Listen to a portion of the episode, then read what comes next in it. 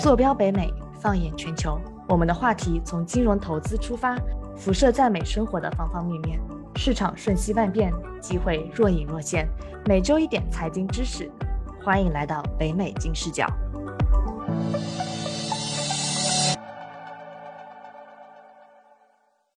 Hello，大家好，欢迎回到北美金视角，我是 Brenda。那在上一期的节目中呢，Steve 和我们分享了美国养老市场的大盘走向，以及中美养老市场的一些区呃区别和相同点。在今天的节目中呢，我们又请到 Steve 和我们具体分享，在美国养老具体有哪些产品可以选择，包括有哪些投资产品你可以去做到选择。Steve，欢迎回到我们的节目，和我们的朋呃观众朋友们再打一个招呼吧。大家好，那今天我们的主题啊，主要是围绕着不养儿的我们，到底要买点什么才可以去防老呢？Elaine，你有什么问题要给到 Steve 吗？今天？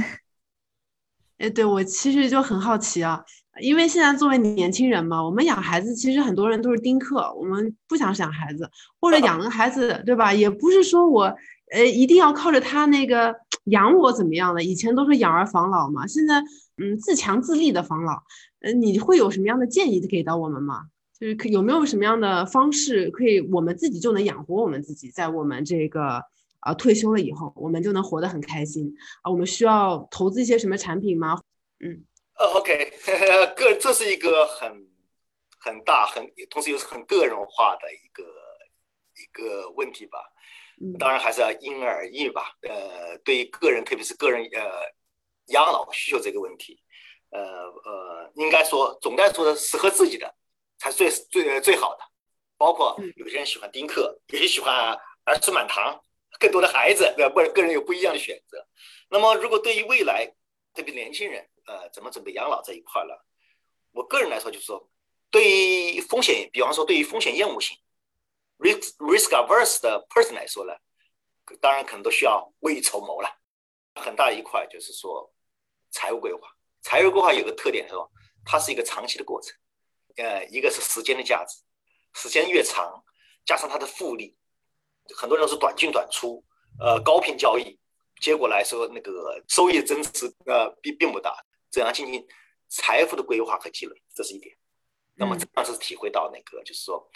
毕竟养老这一块呢，它需要有一定的那个经济基础，没有经济基础呢，可能很多事情谈不上吧。这是一块，就是收入。所以我个人强调长期投资，呃，复利规划、财务规划。那么第二块就是说，呃，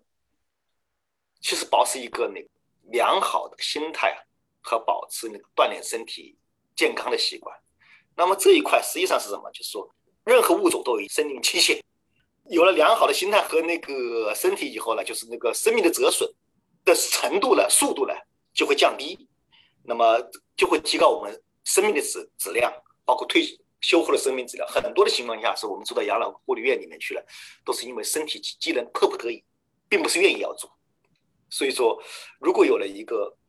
良好的心态和身体呢，这样以后呢，未来长期才能说，不管住在哪，你的老年生活。人生的下半生的那个生活质量就会保持到比较高的一个程度。当然，我们在工作这个年龄吧，呃，如果我们的工作，包括我们的兴趣爱好和人生的下半阶段退休以后的那个生活，如果能够融合在一块儿，老年生活呢就没有退休乃至退化的一个最后阶段吧。所以说，这就是选。这职业和爱好的一个很重要的原因，就是我现在做的那个工作来说，我做养老投资，我这份投资，嗯，一方面当然属于我工作原因，我比较熟悉，呃，有一定优势。同时，这个投资的这份工作呢，我可以没有一个退休年龄，可以一直持续到干下去，不断积累经验，可以增加我的人生的阅历，而且这些阅历呢，也没有一个退休年龄的一个 cut off。嗯，那人生有很多这样的爱好。或者工作结合在一块儿，可以让你走完这个很灿烂的人生和保持一个高的生活质量。对，我非常喜欢您刚刚说的这段话，就是，呃，我特别喜欢你模糊掉退休这个概念，然后强调了说，呃，工作和这个兴趣点的这个结合，活就是工作到老，学到老，活到老，工作到老，活到老嘛，就是特别好。然后，然后你之前讲了两点，一点是财务，一点是健康。啊，的确应该要好好，因为我觉得年我们这代年轻人，大家都还挺关注于健身啊，这个真的是修行在个人了。我们其实能做的呢，就是我们可以分享一些的，可能是关于财务方面的。呃，你之前其实上一期也提到了关于这个养老资产，呃，到底什么是养老资产呢？我我突然被你这么一说，我感觉我自己离离那个六六十岁五十岁也不是很远了，感觉也要开始准备准备了，是不是要买一些什么养老资产？OK。嗯，那么 OK，养老资产呢？简单的说了，呃，在我所从事的领域里面呢，就是说，呃，主要包括了呃，independent living facility，独立生活的呃养老院吧，呃，还有那个 assisted living，协助生活 facility，包括 memory care，护理院，以及呢，呃，skill nursing facility，也就是我们的 nursing home。以及包括这三块的，就是 CCRC 持续退休社区吧。那么这个是在我行当所从事的行当里面呢，我对这类养老院的投资，拥有这些物业呢，这些些所所所说的养养老资产。那么这些资产呢，如果想进行投资呢，其实我们已经分得很细了，不同类别的那个 facility，它的收入性质。运营 operation 带来的那个 profit margin，以及资本化率，我们所说的 cap rate，它都是各不相同的。呃，投资者可能需要考虑自己的风险偏好，以及相应的资产配置组合。在投资里面，是我资产配合资产配置是非常重要的。我我总在强调，就是说，进行投资，首先第一个是资产配置，资产的 allocation，第二才是在每一个。类别里面的细分的具体的 stock 也好，bond 也好，或者投资项目的选择。第三个才是短期高频交易，给那些 nerd 和那些矿子进行短期交易获得收益吧。这三类对，那么所以资产配置是很重要的。呃，整体来言呢，养老资产投资是属于长期的投资，长期稳定现金流的投资特点。它是在资产配置的，呃，长期这一段，而且属于稳定现金流的这呃呃这一块的。那么再把它具体细分下来了，那么独立生活的资本化率大概在百分之六到百分之七之间，协助生活的资本化率在百分之七到八之间，专业护理院呢在目前来说是在百分之十二以上。那么因为是长期投资，我们可以跟十年期国债利率做一个比较。那么，独立生活和协助生活板块的十年期国债的那个利率的，我们说的 spread 差额，在一个是在百分之四，一个在百分之六上下吧。它反映的是这两类不同类别的风险溢价。那么，nursing home 就是我们的护理院，它的那个风险利率更高一些。它和十年期国债的差额或者风险溢嗯溢价呢？在百分之八到百分之十之间。当然，我们还要细，如果还要细分的话呢，它包括资产的级别，A 级、B 级或者 C 级，以及呢是稳定的资产还是不稳定的，需要改造升级的资产。那么不同这些不同资产的类别的，它的价格和投资回报呢，和相对应的风险呢，也是不一样的。当然，我说的就比较细了一点，嗯，需要特别的对待。那么一般来说，如果你是追求长期稳定的投资收益的，包括了每年的现金收益分红，比方说养老院每年付的租金，除去它的运营成本，它有这个呃现金收益，还有一块呢是还希望有每年的呢资产的溢价增值，包括这两部分想获得这样一个投资收益的话呢，嗯，独立生活类别和协助生活类别的的资产稳定资产呢？它是可以考虑的一个选项。为什么这么说呢？我们可以作为一个参考，这是我我现在看到的最新数据吧。截止到去年九月三十号的一个统计数据。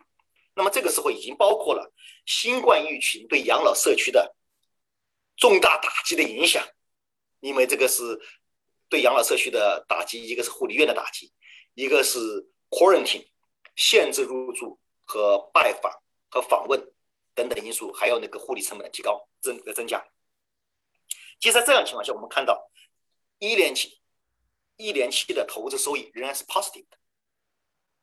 十年期的投年化投资利率呢，投资收益呢是百分之十一点六，它高于美国不动产投资信托协会房地产指数，它有个房地产指数，嗯，的投资收益，以及公寓、酒店、办公楼以及零售物业等细分不动产类别的投资收益，这是总体来说的。所以这只是一个关于养老资产投资的一个参考，当然都是需要个人去个人的风险偏好，以及长期资产配置，以及你所拥有的的资产和收益，呃，具体而言，呃，每个人的不同的情况来来来对待的。嗯。嗯，好的。我刚刚听你讲这个百分之十二的年化收益率是一个比较稳定的。它你指的这个，你说的刚刚那几个类别都是一些地产类的吗？因为我看你做的跟啊，你是跟那些房地产的这个呃指数进行比较的。你刚刚提到这些资产都是这个房呃，就是那种养老地产吗？哦，对，养 OK 是这样子。那个呃，对你说的很对。嗯，从养老地产来说呢。我们来说，就说你说到养老地产的类别了，对，养老地养老地产呢有两块，当然一开始传统养老地产的开发我们就不说了，这是一块就是属于大型退休社区啊，哦开发商啊建设养老社区出售，比方说我们像太阳城的这种养老院呃养老社区进行出售，还有就是物业的持有，所谓物业的持有就是呃持有一个养老物业，那么这个养老地产呢有一块持有是，我持有一个物业。租赁这个物业获取租金收益，那么传统的养老地产的概念呢？呃，我刚刚说的是一个地产开发，还有一块就是呃租赁持有物业。那么这一块呢，如果我们狭义的来讲呢，它指的只是老年公寓。我有一块老年公寓，我拥有了，我有老人入住这个老年公寓，我收取老年人公寓的租金，这是这是狭义的。如果广义的。养老物业租赁呢，它就包括了不仅是，呃，老年公寓，还包括独立生活养老社区、协助生活养老社区、护理院，呃，或者持续退休养老社区等等，它就这是广义就都包括了。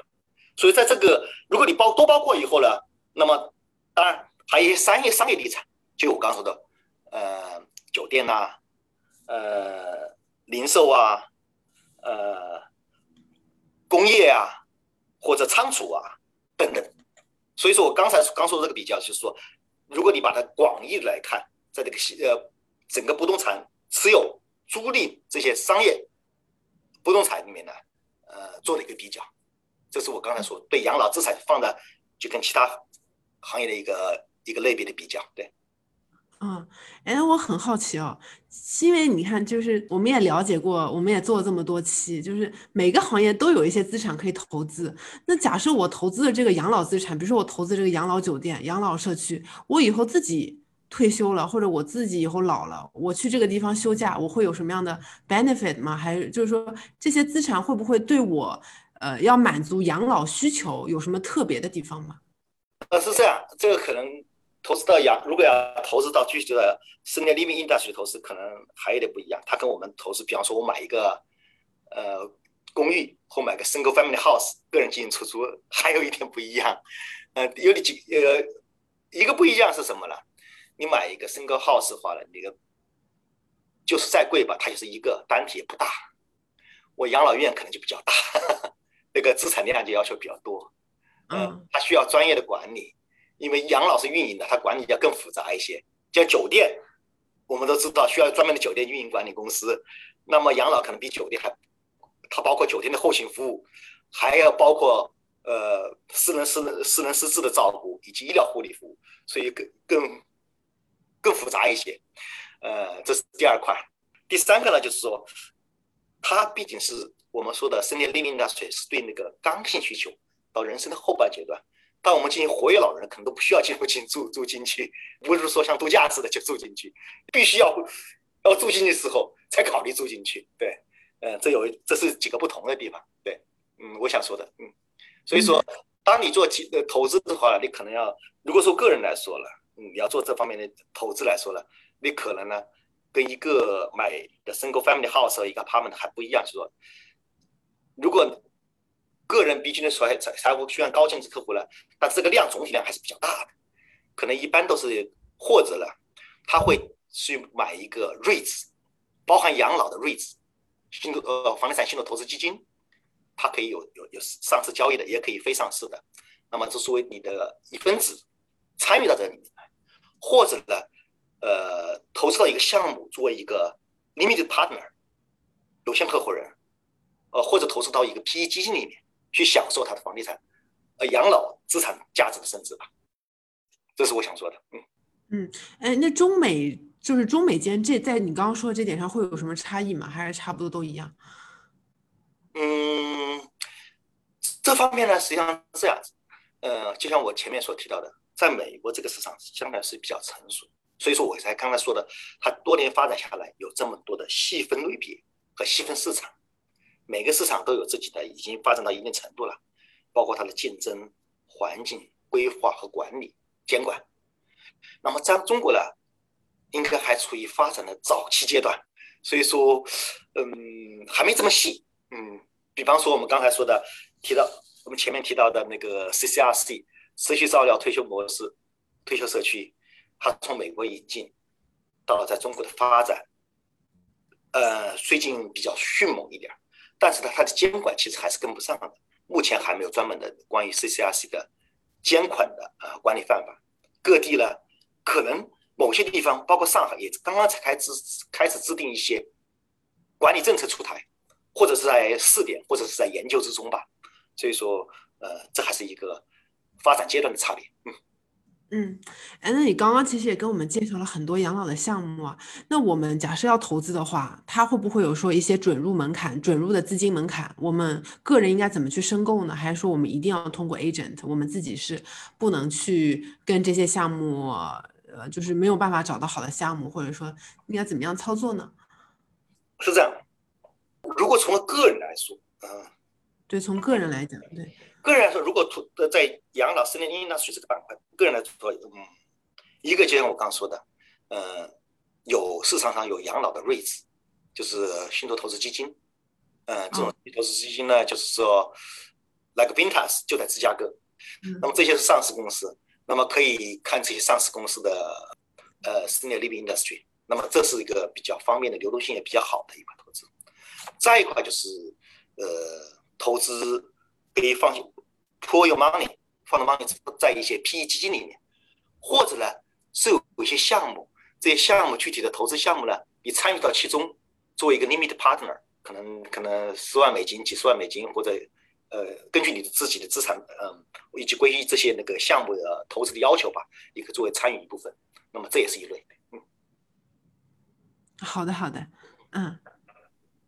哎，对，这个刚才 Steve 有跟我们介绍很多具体投，就是如果我现在是个年轻人，我要想去为我以后的防老做准备，去投一些项目，到底应该怎么做选择嘛？那我这边其实有很多关注点，在于说，如果我想把我爸妈接到美国来，然后要给他们去挑选一些养老养老社区的话，在上一期您大概有介绍一些建议点。那其实呃，现在我们想要更详细的说，呃，在挑选社区的时候哪些？一定要注意和一定要去避免的点，就哪些是一定要呃去嗯看到这个点，就说父母爸爸你们千万不要去这个地方，有什么可以给到我们的建议吗？呃，OK 是这样，嗯对，呃，当然总体来说，每个人具体情况就我说的，要包括年龄、收入、收入、子女健康状况以及精神状况来定的，呃，每一类。那么有一点呢，我想提到一点，选择养老社区，我想先提一个前提，大多数的老人呢，还是选择居家养老。嗯。但是呢，到老老年这个阶段，居家的家呢，它是会发生一定变化的。嗯，首先一个家是什么呢？就是传统的家，它需要适老化的改造，这一点是生活上的满足老年生活的需要，这一点往往被很多人所忽视。那个，哎，可以详细介绍一下，呃，比如说哪些方面是需要被改造的吗？OK，如果说要居家养老的话，一个是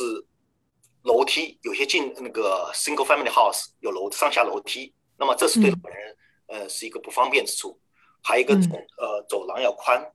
可以推轮椅，未来的轮椅。呃，再一个就是防跌倒，你的呃洗浴啊，或者或者或者地板啊。这些呃装呃装修呃装饰要注意，特别跌倒是一个老年人死亡和那个进那个 ER emergency room 的一个看病的最主最主，因为跌倒而呃跌倒而死亡和和去那个急诊的一个最主要的一个一个原因，这是非常要要呃注意的。嗯，我们知道袁隆平他去世很大一个原因，他就就是之前跌倒过一次，那么。最后造成了那个呃恶性的那个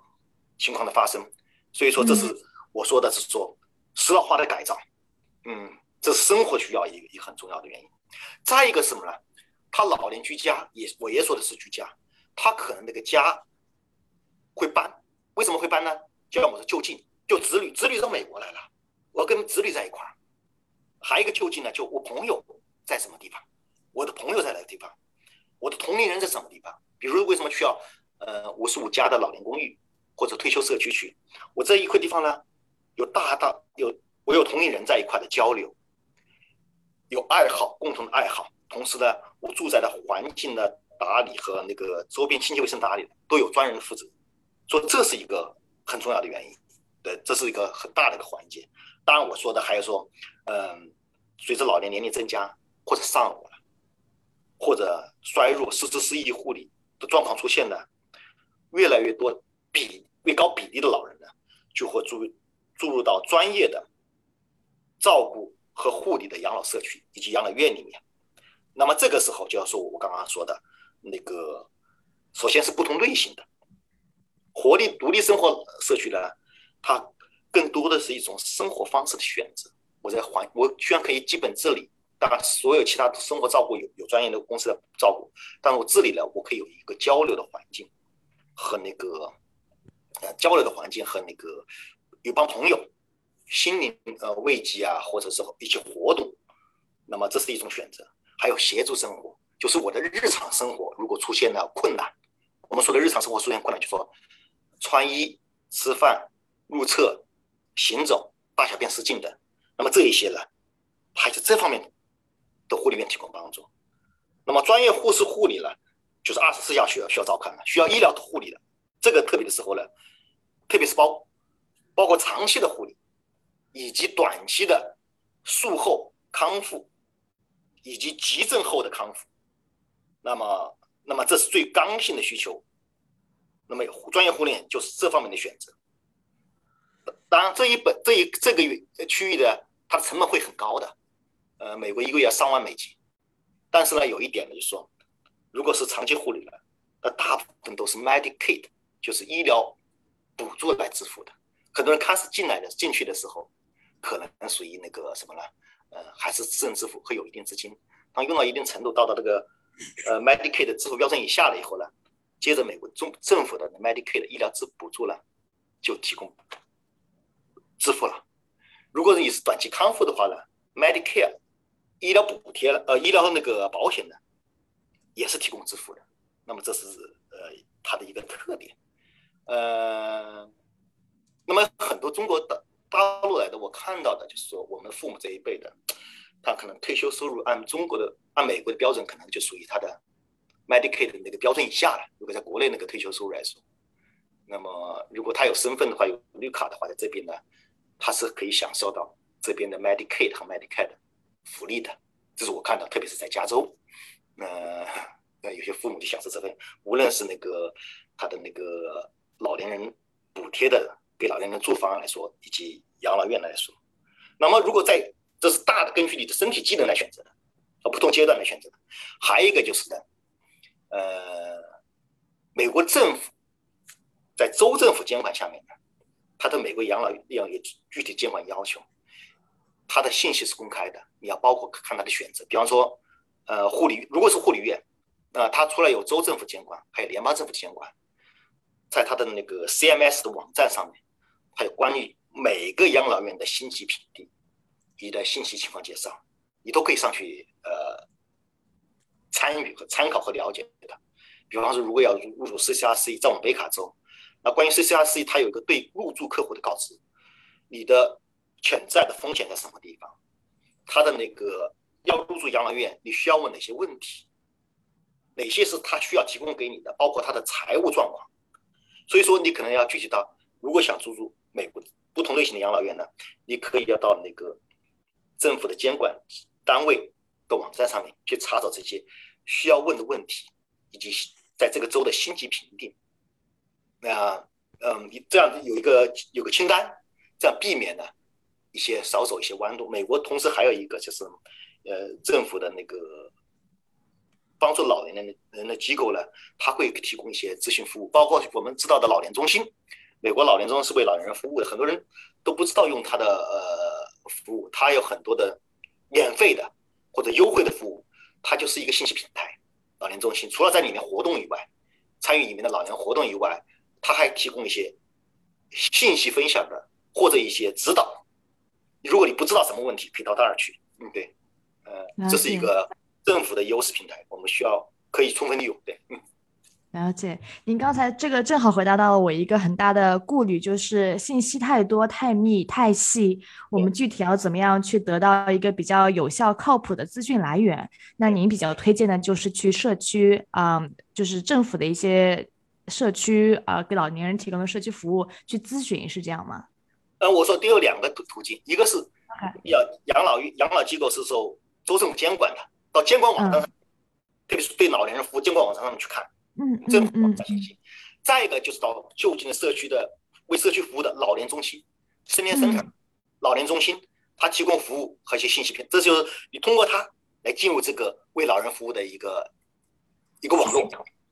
了解了解。那我再大概总结一下，就是分为居家养老、协助养老，还有含医疗护理的养老。对于呃听众朋友们，如果你们在选择的时候要参考父母的一些年龄层以及需求，可能会有一些不同的要考量的点。那对于居家养老，可能他们需要在意的就是家庭的装修改造要怎么样去更加适应老人的需求。那对于协助养老呢，就可能说考虑到日常生活要怎么样照顾到父母的，不管是衣食住行的需求，还有一些心理的需求。那其实这边呢，我们还有一个疑问，就是具体说要怎么样能够关注到父母的一些心理的诉求，保证他们说。哎，过来以后不会不不会说太过于不习惯呀，或者说不开心呀？你有观察到哪些项目说在协助养老中是真真切切的帮助老年人去呃建立一个比较健康的心理环境吗？哦，OK，呃，一个心理和物质是同时相辅相成。呃呃，首先我讲物质这一块嘛，就是我说餐饮饮食，它有一个。也跟心理相相相关。如果老是吃着美国美食餐，如果从中国来的，他就陷在这个文化里面。对，呃，当如果是他他如果是四四川人来自四川，他的川菜也会让他回回到这个氛氛围里面来的。所以说，就说作为饮食文化，所以中国人还是落在了吃上，老年人的情感需求还是那一口吃的，是这样吗？这是一个一个因素吧，这一个因素要要要结合到起来，包包括这一块因素呢，再一块就是说，就是说，呃。就是说的，无论我们刚才讲了的，我们现在要准备养老，要退而不休，其实要是保持一个良好的心态，要有事可做。那么就是说，美国这养养老院就是它有一个嗯活动安排。养老院不管是独立生活、协助生活、专业护理院，它除了关于那个身体的护理外，还有一个是精神的方面的那个呃需求的满足。它里面有心理咨询师以及活动的安排，比方说和和适合自己运动的，比方说。呃，乒乓球队呀，对，乒乓球是一个可以打可以打到老的 一个活动，它不像那个网球那么剧烈吧？对，呃，就就一些合呃适合的活动。通过这个活动呢，老年人一个增强身体的那个机能，呃呃的提高保持吧，同时还是加强了互助这种交流活动。呃呃，有一个团体在里面，这种交流和分享是很重要。当然，如果是华人来说呢，他有一个语言问题吧，他可能要住在一些呃以华人为主的那个养老社区里面，这样双方可能背景和语言沟通比较相似，这能才通过这种文化，通过文化的呃语言的交流、活动的安排以及餐饮的结合吧，他可能才会感受到这种氛围。宾至如归，真的像回到了第二个家一样的感觉。了解了解，那刚才您提到第三块，说那个含医疗护理的这个这个费用听下来还是挺高的，要上万美金。它是按天来计算的，每天大概呃，它每年都提高了，以前是两百多美金，到三百，那么三百三百美金。但是还有一个，它跟护理级别也不一样的。我刚刚说是数字，呃，每个地区也不一样，对不对？了解。呃，就是说它是那个属于成本最高的一类，但是成本最高的也是。需求刚需最需要的，呃，最弱最需要帮助这一块，所以成本才这个更高。嗯嗯嗯，能理解。美国的人力成本也高嘛？对对，我据我了解，嗯，您说。大部分都是政府支持的。对，我就想问说，这个政府支持的比例是多少？比如说，我现在每天是三百块，然后一个月就是九千刀美金，对吧？那我政府能够 cover 百分之多少啊？全部付掉吗？它是。它是根据你的收入水平，啊，了解。呃，他养老院有养老院的标准，任何养老院你必须，如果你要是 nursing home 护理院，你必须达到这个标准、这个要求，你才能称其为 nursing home，才能那个呃入住一定的那个呃这类的那个患者或者老人。那这个标准之上呢，呃，那根据收入，如果你收入不高。当然是私人自费了，但是如果你收入达不到这个程度，好多人呢可能开始有可能开始有这个收入，但是呢他在里面住了一段时候了，因为他的成本哈就收入下降了，嗯，那么这个时候呢政府介入了，所谓所谓大部分的人做护理员，大部分的那个如果比例来说是 Medicaid 的这个长期护理的，大部分都是嗯嗯政府的医疗补助 Medicaid 支付。哎，那 Steve，我们可以大概给一个大概的 range 嘛？比如说年收入在五万到十万的这部分人，大概可以得到多少的补助？那十万以十万到十五万的，就是 household household income 十万到十五万的，可以得到多少补助？还是说我说这个钱已经过高了，要在五万以下？不是，他不是这个，他不是这么说的。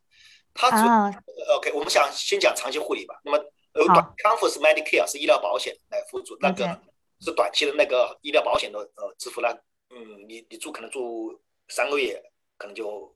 就康复了，就回到自己自己家里面住了。那么长期护理这样，他所谓他说那个 Medicaid 支付，就说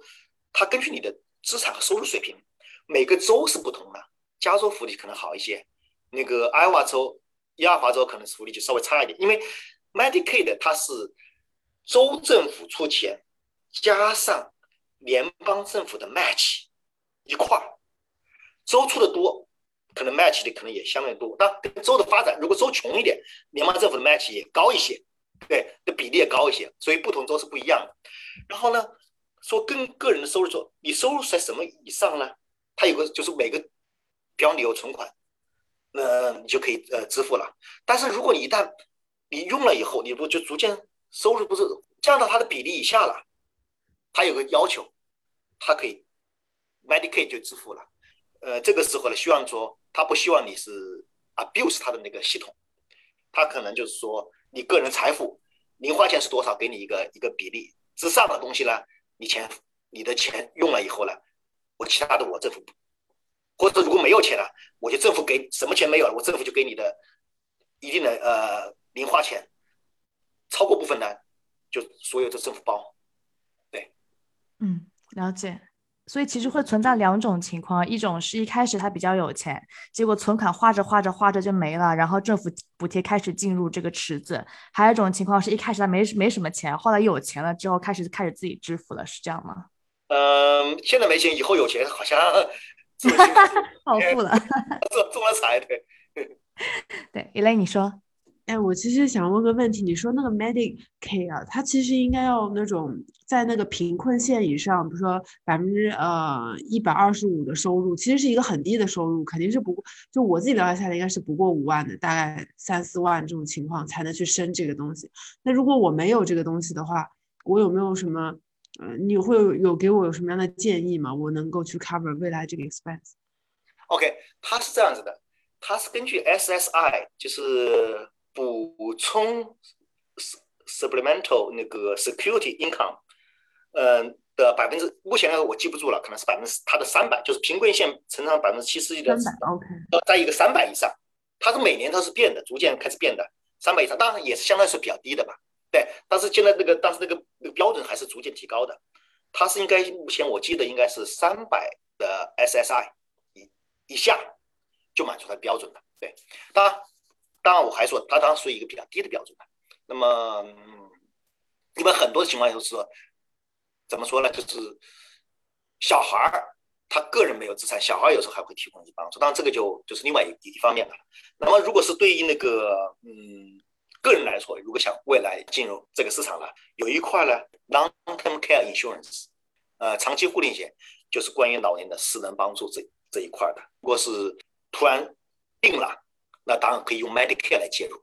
，Medicare 你老年生命比较多嘛，急症啊、术后呢是 Medicare 来介入。如果长期护理这一块呢，就是 Long-term Insurance Coverage。那么长期护理险这一块呢，你身体状况越差，你的成本就越高了。那么最一个最佳的窗口可能在于你身体状况还比较好的时候，对吧？呃，同时年龄在五十五到六十五岁之间，你购买这个 Long-term Insurance 呢，未来当你年龄比较大，七十五岁以上、八十岁的时候呢，可以获得护理。嗯，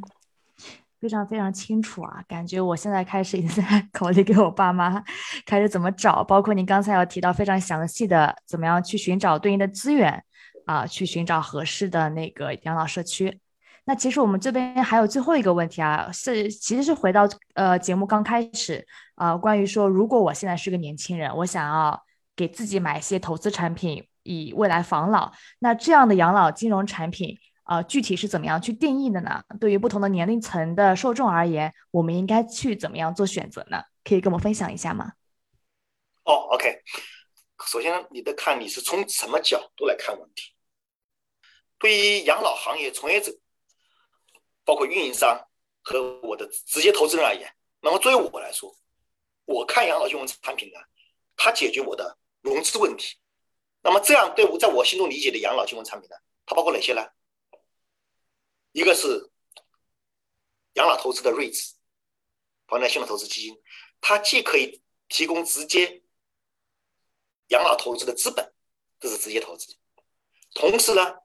它可以在中间市场、二级市场呢，它可以提供建设开发以及升级改造的贷款，REITs 也可以进行贷款。那么这是一类。再一类呢，养老金融产品呢，就包括什么？传统的商业银行。保险公司、金融机构，包括我们说的两房，呃，嗯，Freddie Mac、Fannie Mae 提供的的商业贷款，短期的、中期的或者长期的，还有一类呢是政府支持的，美国的 Hard Loan，美国嗯，Housing and Urban Development，政府支持的保担保的。长期优惠贷款，三十年、二十五年以上，三十年、三十五年，这种养老养养呃投资于 nursing home 护理院的养老贷款，以及呢 SBA，它支持的小型小企业主或者是创业呃创业人呃妈妈的 pub 所开一个养老院进行投资养老院投资的优惠贷款。那么，这是我所看中的相关的呃养老金融产品，以及呢，如果你是一个非盈利性机构组织投资 CCRC，我们说的持续照料呃退休社区呢，呃，它可以发行税收优惠的 bond 来支持它的那个 CCRC 的建设和开发。那么，从这是从运营商和投资直接投资人来看的养老金融。用于养老的金融产品。那么作为一个希望获得长期现金流收益的，我们这个投资来说了，他可能就做投资人，包括一些小型投资机构或者是高净值客户，他可可以考虑的是什么呢？养老金融产品呢是什么呢？我要享受它的长期投资收益，就是我说的 REITs。再一个呢，就是养老投资的 PE 基金，就是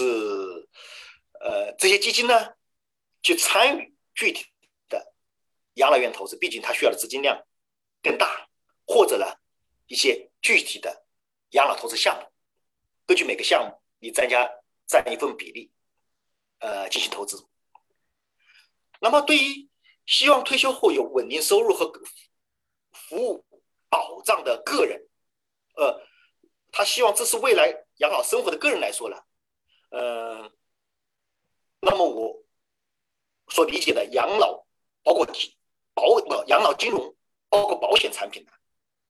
他们是一类的，那就包括什么呢？企业年金，我们四零幺 K，呃，个人年金以及长期护理险的。所以说，因为所以说，对于不同年龄的受众呢。每个人的偏好、风险以及资金实力可能不一样，所以说可能需要不能依靠人。然后，如果就我来说，如果我现在在一个收入不错的企业里面工作，拥有一份稳定的工作，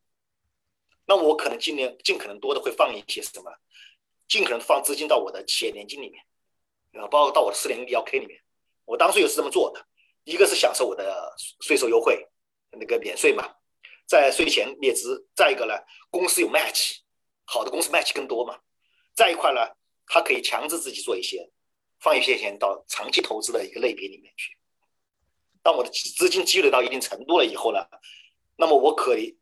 就要需要考虑我的长期资产配置了。那么作为资产配置，作为我的资产合理资产配置，那么合理资产配置其中有一段是长期资产配置一段，在长期资产配置这一段呢，那么我可以考虑我未来可以受益的。个人年买年金从保险机构买，或者我享受一些什么呢？有稳定分红收益的 REITs，每年有稳定分红收益的 REITs。如果我是厌恶风险型的个人，risk averse 的个人呢，那我可能就像我刚刚说的，身体还不错，到了五十六十、五十五到六十五岁这个阶段呢，哎，这个时候可以考考虑购买长期护理险了，它未来可以提供一个帮助。那么高净值客户，那么我我是高净值客户了，那么我可以放一定比例投资了。就像我刚刚说的，投资到养老的 PE 基金里面去，或者养老的具体的 project 项目里面去。好，行，非常感谢 Steve 又花了这么久的时间跟我们的听众朋友聊啊，在美国选择养老社区。针对不同的年龄层以及你不同的需求，你要怎么样去啊挑选，以及一些信息的收集来源，你要怎么样去甄别啊？另外一个就是他给我们介绍了很多，就是如果你现在还是个年轻人，但是你想要去防老，有哪些金融产品是可以你可以去考虑的，以及你怎么样去做甄别。啊，这对我们听众朋友来说可能是一个非常新鲜的话题，但相信你们听完这一期节目之后，不管是对个人还是对父母未来的呃选择，一定会有很大的帮助。我们再一次感谢 Steve 的时间，Steve 最后跟我们的听众朋友们打一个招呼吧。好，谢谢大家，希望呃保持联系，多交流。